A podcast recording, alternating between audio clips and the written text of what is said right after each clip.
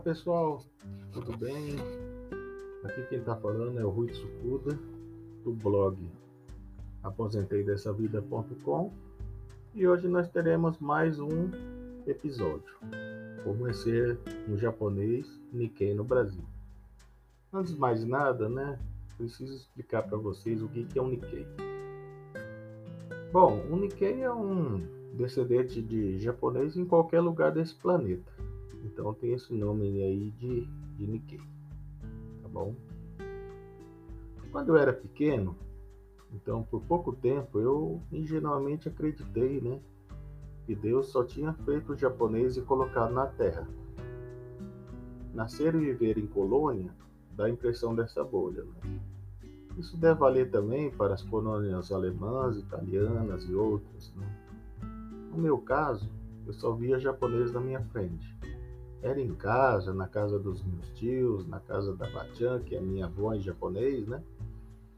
E na minha escolinha japonesa Megumi.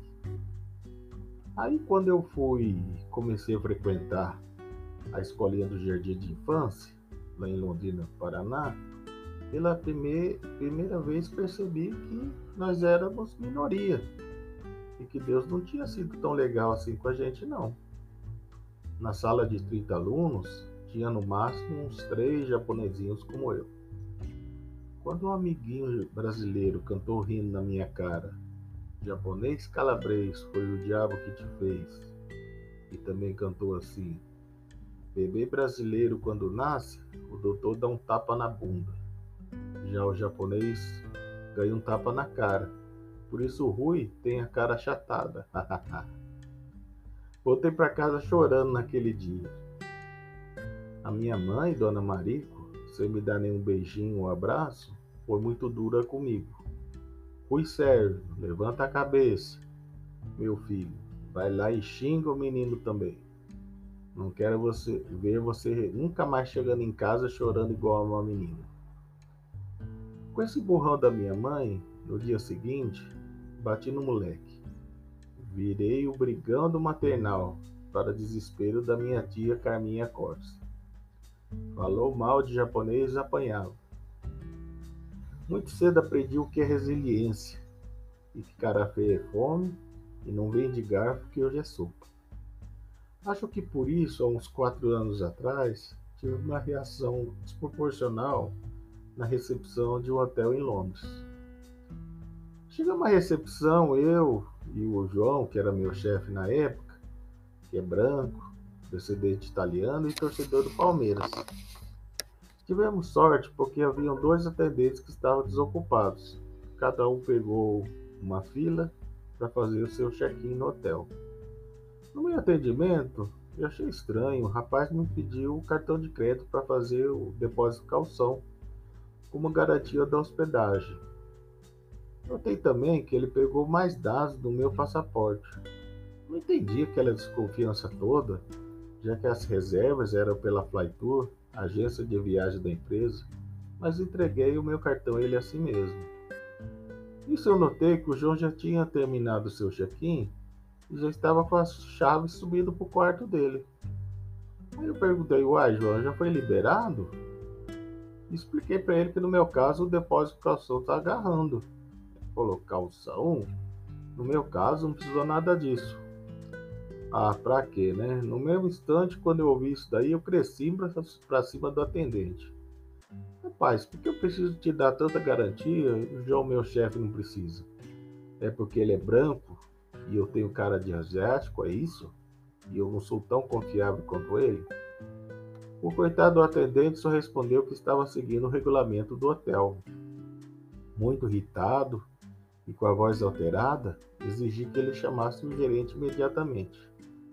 Assim que o gerente chegou, expliquei o ocorrido e completei dizendo a ele que para mim estava havendo uma inaceitável discriminação racial no seu hotel. Complementei dizendo que sou minoria e que exigia o mesmo tratamento dispensado ao meu amigo.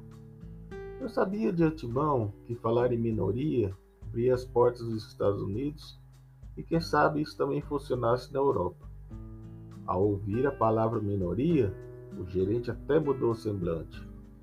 E até então ele estava calado e sério, e aí abriu um sorriso e me pediu desculpas. Solícito, iria naquele mesmo instante averiguar o ocorrido com os dois atendentes. Aí depois do tempo ele voltou e me disse que quem errou tinha sido o atendente que, que, que atendeu o João, pois deveria ter pedido o cartão de crédito dele também. E que, e que e pediu desculpas né, pelo erro do seu subordinado. E que essa questão racial não aconteceu e que foi só uma coincidência, né? Nós somos de raça diferente. O João então foi chamado à recepção, né, para fazer o calção, e aí depois eu pedi desculpa, né, para ele, que ele não deve ter entendido nada da minha reação exagerada, porque ele foi nunca foi minoria na vida, né? Interessante essa questão de minoria, né? Só quem pertence a uma delas entenderá o que vou dizer. A primeira coisa que faço ao entrar num ambiente novo é contar quantos somos naquele lugar. A maioria das vezes a soma é um ou dois no máximo. Uma vez li um artigo numa revista em que uma moça negra falava a mesma coisa. No caso deles, embora eles sejam quase maioria, em ambientes requintados eles são muito poucos ainda, né? Então, fazendo um paralelo entre os, os negros e os japoneses, a comparação é injusta, porque migrar ao Brasil como escravo é muito triste e revoltante. Vi como cativo, né, foram cortados deles todos os laços entre os familiares. E os japoneses, por outro lado, embora tenham migrado a, a esse país pobres e sem posses, vieram livres e com suas famílias, né? Por isso sou solidário aí com, com o movimento negro por igualdade no Brasil apoio as cotas nas universidades, nas empresas, como forma de um resgate tardio, mas necessário e muito válido. Se hoje né, os Estados Unidos têm aí um presidente como Obama e agora a vice-presidente a Kamala Harris, foi porque esse reparo social foi feito um dia, através das cotas. Para nós, os japoneses, o sistema de cotas seria perverso. Teríamos que devolver vagas nas universidades. No cursinho positivo em Curitiba, lá pelos anos 80, eu li na porta do banheiro: Enquanto você está aqui cagando, tem um japonês estudando. Quando li essa afirmação preconceituosa, fiquei com um misto de raiva e alívio. Ao ser apresentado pela primeira vez aos familiares da Virginia, que é branca e de olhos verdes, o tio Vídeo, um dos patriarcas da família, falou assim para mim: Rui, você é japonês. Para mim, todo japonês é inteligente, esforçado, honesto e trabalhador. Você é bem-vindo à nossa família. Eu apenas agradeci e fiquei feliz em saber que a boa fama de japonês tinha chegado em Goiás. Mas com certeza tem muito Nikkei safado aí pegando carona nessa falsa fama que todo japonês é perfeito mas acho que, que a coisa está mudando para melhor. O Fábio, que é meu padrinho desse blog, tem 30 anos, me disse há uns dias atrás: Rui, japonês é 880, ou é muito certinho ou é muito louco. louco. Uma coisa que me irrita profundamente é falar que os japoneses são todos iguais. Nunca confundi o Patrício meu, mesmo avistando de longe, mas admito que já usei essa afirmação preconceituosa a meu favor uma vez. O ano era 86. O ministro da Fazenda era Odilson Funaro, já falecido. Os pecuaristas, acusados de boicotar o plano cruzado de Sarney, por não concordar com o congelamento dos preços da carne, retiveram no pasto o gado bovino em idade para o abate, gerando escassez desse produto em todo o Brasil. O brasileiro de repente se viu obrigado a abandonar o seu churrasquinho de boi e trocá-lo por frango ou peixe. Naquela época não tinha carne mesmo, não tinha carne de boi de jeito nenhum. Nesse período, né, coincidiu que eu estava fazendo estágio obrigatório de seis meses do curso de Engenharia Química em Jaraguá do Sul, Santa Catarina, que fica a 170 quilômetros de Curitiba. O estágio em tempo integral era no grupo Duas Rodas, que fabrica essências de alimento, entre outros produtos. Eu morava no Hotel Nelo, localizado é, no centro da cidade de Jaraguá. O almoço eu fazia na empresa, o jantar eu variava entre lanches comprados em supermercados, ou jantava no hotel. Num restaur... Eu jantava num, num restaurante que ficava ao lado do hotel. Um dia, já cansado daquela comidinha à base de frango, peixe, sopa, macarrão, suco, né? Fui me aventurar pela cidade em busca da verdadeira carne de boi. Quando li no letreiro à frente do estabelecimento que se tratava de uma churrascaria, pensei: quem sabe o dono da churrascaria tem a carne de boi? Custa tentar. Fazia um tempão que o bife tinha subido no meu cardápio. Eu pagaria até ágil pelo meu filé, se necessário. Ao entrar no restaurante, notei que haviam apenas algumas mesas ocupadas. Todos os presentes me olharam de cima embaixo, me analisando como se eu fosse um ET que tinha acabado de pousar na Terra. Mas eu já estava acostumado com isso, porque eu era o único japonês na cidade, ou achava que era.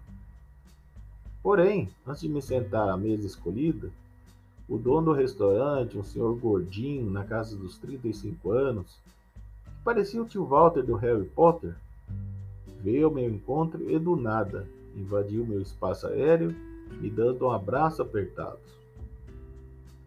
Não entendi aquela sua atitude inusitada, porque os alemães normalmente são frios ao primeiro contato, mas correspondi a si mesmo muito sem graça. Depois ele me falou: Doutor, eu lhe serei eternamente grato por ter salvado a vida do meu único filho. Se não fosse pela sua intervenção, ele teria morrido. E parte de mim e da minha esposa teria partido com ele também. Ao ouvir esse depoimento emocionado, tentei rapidamente corrigir o mal-entendido. Desculpe, meu amigo, mas. Contudo, ele estava tão eufórico com a minha presença no seu estabelecimento e não me permitiu continuar. Falando, doutor, não precisa falar mais nada. Hoje, toda a sua despesa aqui é por conta da casa.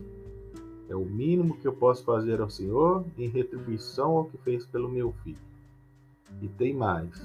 Vou lhe servir a melhor chuleta para o filé mignon da região, que eu tenho reservado, reservada somente a clientes especialíssimos aqui da cidade. Quais acompanhamentos o senhor quer junto com o seu filé duplo?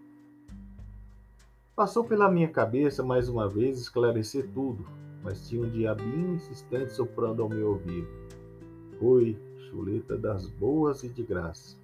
Você sempre foi certinho a vida toda. Uma vez só Deus perdoa, você merece. Então, cedi a tentação. Senhor, não precisa me agradecer.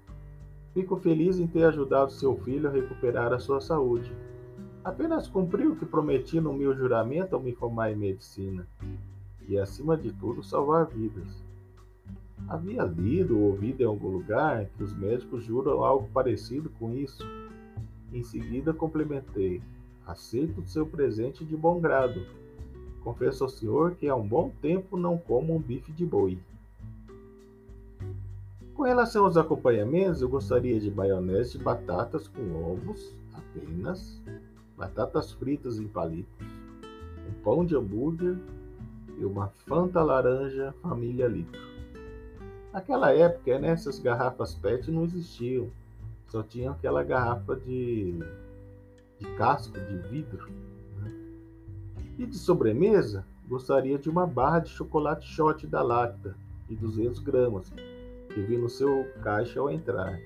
Hoje as maiores barras de shot são de 120 gramas, né? naquela época era aquelas 200 gramas. Após tomar nota do meu pedido, ele perguntou: Como o doutor quer a chuleta? Entre mal passado e ao ponto, respondi. Prefiro quando a peça ainda esteja meio rosada. Por favor. Ao chegar ao meu pedido, eu me senti como um pinto no lixo, de tão feliz que fiquei. Cada garfada que eu dava era como se eu estivesse subindo em direção ao paraíso. Toma, eu comi, mas como eu comi gostoso. Quem me flagrasse naquele meu ato solitário pensaria que eu era um Neandertal morto de fome. Depois do jantar, Já no quarto do hotel, deitei de costas no centro da cama de casal, olhando para o teto cor-de-rosa, com um travesseiro apoiando a minha cabeça. Ao fechar os meus olhos, o mundo começou a girar, a girar. Eu estava tonto, muito tonto. Nunca havia me acontecido isso antes, já que tenho estômago de tubarão e nada me fazia mal. Mas aquele era, sem dúvida, o meu, o meu recorde de ingestão calórica até então. Por baixo, umas 6 mil calorias, fácil. Eu pensei, matar a, baixa, a barra de shot, 200 gramas, depois da chuleta e os acompanhamentos foi demais. Hoje você morre, Rui. Que triste fim, falei para mim mesmo. No dia seguinte, ainda vivo, fiquei com uma culpa danada de ter sido um farsante ocasional por motivo fútil na noite anterior. Até o final do estágio, rezei para não topar com o tio Walter pelas ruas de Jaraguá. Deus foi legal comigo mais uma vez. Tive muita sorte de ter nascido em Londrina, onde tem muitos japoneses. Se no Brasil hoje somos meio por cento da população brasileira, em Londrina e Maringá devemos ser uns 4. Em, Baixo, em Bastos e Açaí, uns 8%. Em BH somos uns 0,01% de gatos pingados. Precisamos trazer mais patrícios aqui para Minas. A coisa piora para cima de Minas, aí que não tem japonês nem para remédio. Em 88, meu pai nos levou pela primeira vez a uma viagem pelo Nordeste brasileiro. Em Salvador, fiquei batendo papo com uma baiana que fazia carajé na rua, parecida com a famosa Cira. Depois de uns 10 minutos de conversa, ela me falou assim: Veja, meu rei, admiro o japonês porque é um povo muito inteligente. Eu, sem entender, perguntei: Mas por que a senhora fala isso? Você, por exemplo, meu rei, está há quanto tempo aqui em Salvador? Uma semana, respondi. Então, só confirmo o que eu falei. E uma semana você está falando português igual a mim. E sou brasileira? E ainda sem sotaque de estrangeiro. Tem que ser um povo muito inteligente mesmo. Eu tão desconcertado que fiquei, preferi aceitar o elogio e me calar. Para terminar, Estava passeando pela feira de Caruaru, que fica a 100 km do Recife. O menino de 8 anos, ao me ver, segurou o meu braço direito e, mantendo-o firme na sua mão, disse assim: Fica aí quietinho, viu? Eu, naquele momento, tomei um susto danado. Mas, como o moleque aparentava não ser um assaltante, obedeci. Aí então ele gritou: Mãe, mãe, peguei o Jaspion. O Jasper de verdade, mãe. Vem logo antes que ele fuja. A mãe dele veio correndo toda afobada. A primeira coisa que ela também fez foi pegar no, no meu braço para ver se era de carne e osso. Notei também ele se interessava muito pelos meus olhos, como se eu fosse um, como se eu fosse um peixe exótico de aquário ou um urso panda num zoológico. Eu que estava de boa naquele dia, falei: Aproveita, turma. Encontrar com o Jasper original em Caruaru não é todo dia. Pode pegar vontade. Dedico essa crônica ao Lucas Massal, meu bebê de 27 anos, que gentilmente sugeriu o tema.